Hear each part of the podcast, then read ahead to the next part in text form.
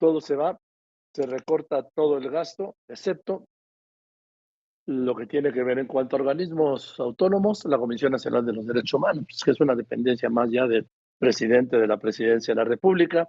Todos los demás incluidos, el recorte es unos 6.200 millones de pesos, de los cuales más de 4.000 millones se le recortan al INE, también le recortan al Poder Judicial de la Federación, se recorta en casi todos los sectores, excepto, excepto a los programas sociales del presidente López Obrador, sobre todo pues en año electoral, ¿no?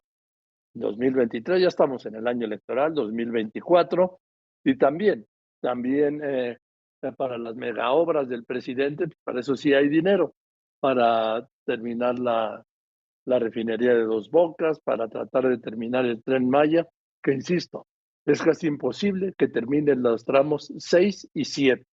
¿Por qué? Porque el ejército no cuenta, no cuenta por parte del gobierno federal de los permisos de los derechos de vía que no ha conseguido el gobierno federal y con los cuales no puede construir.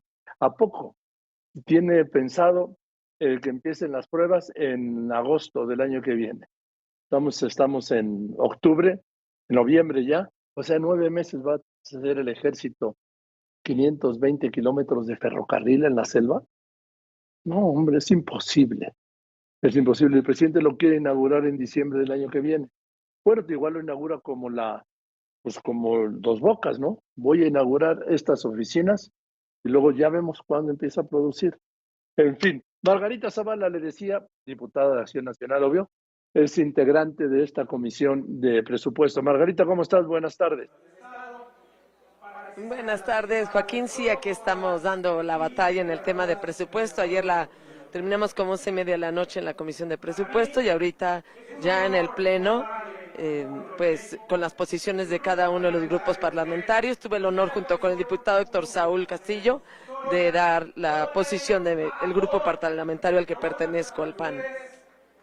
Ahora, Margarita, pues es, es una cuestión solo de tiempo, porque Morena y sus rémoras tiene la mayoría simple para aprobar el presupuesto tal y como le gusta al presidente sin que le toquen una coma.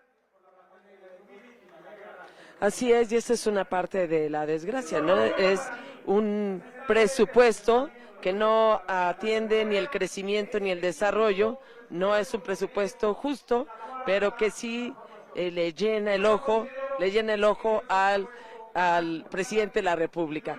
Más que por el crecimiento, se apostó por el capricho de una sola de las personas. Ahora bien, creo que la batalla la tenemos que dar como posición precisamente en los rubros, y lo hemos señalado, en prioridades, la de seguridad, la de economía, tanto en la economía de la pequeña y mediana empresa como en la economía social, en lo que tiene que ver con el apoyo a las mujeres a través de estancias infantiles, de programas de escuelas de tiempo completo, de refugios, a la propia niñez a la que le quitaron tantos recursos, por ejemplo, para las vacunas. Lo que estamos apostando también es que a recordar, a recordar el seguro popular que, que nos generaba derechos de salud realmente efectivos y no el desastre que es el INSABI. Y, en, y un programa de México Solidario. La verdad es que lo hemos acompañado con propuestas. Es cierto, no han querido quitarle una sola coma. Y es más, le quitaron pues lo que es de esperarse al INE y al INE y a órganos autónomos al INE unos cuatro mil millones de pesos y al Poder Judicial unos dos mil y tantos millones de pesos. Como siempre, el Poder Judicial pues se quedará ahí calladito el presidente eh, de la Corte que, prefiere quedar bien por allá. Y pero el INE, el, el INE, el INAI y muchos órganos autónomos que no defienden sí mismos, sino el sentido del recorte. Y, eh, son seis mil millones de pesos que quitan y que en cambio sí los dan a gastos operativos, no a los adultos mayores, sino al gasto operativo de los programas sociales, que no es más que fortalecer, pues, siervos de la nación, compras de edificios, rentas, este, y todo esto que significa más bien un tema electoral y no un aumento de derechos a los que menos, a los que menos tienen. Bueno, eh, históricamente el presupuesto de año previo a la elección presidencial, tiene una carga electoral, Margarita.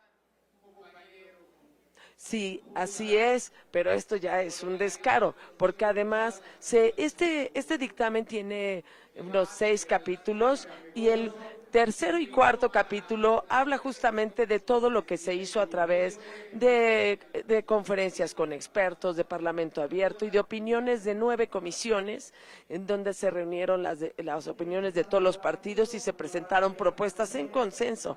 Y no hubo una sola propuesta que pasara que pasara al, al presupuesto de egresos en un cambio real, en un cambio efectivo. Así es que no solo es un tema electoral, sino de fondo, una mala distribución del ingreso y por supuesto lo señalamos. Y creo que el tinte electoral pues lo han hecho todos los años. A veces uno dice, bueno, se entiende que un programa social sea muy importante fortalecerlo. Lo que no se entiende es fortalecerlo desde el punto de vista del ejército electoral, o sea, de los siervos de la nación o de, los, o de las listas de beneficiarios o lo que significa una estrategia electoral. Bien, entonces pues ahí nos veremos el sábado, porque esto va para largo, Margarita. Igual ni llegan a la marcha del domingo. Mm. Llegaremos a la marcha del domingo convocada por los ciudadanos, a los que nos sumamos, por supuesto, con toda la fuerza, porque están hablando ciudadanos y ciudadanos, y nos costó mucho, te consta, eres parte y testigo presencial de lo mucho que nos costó construir instituciones, huelgas de hambre, mitines, plantones, resistencia civil. Por eso daremos la batalla con los ciudadanos. Bien. Gracias, Margarita, que te vaya, que te sea leve, que te vaya bien. Buenas tardes. Gracias por contestar. Buenas gracias. Muchas gracias, Joaquín. Muchísimas gracias.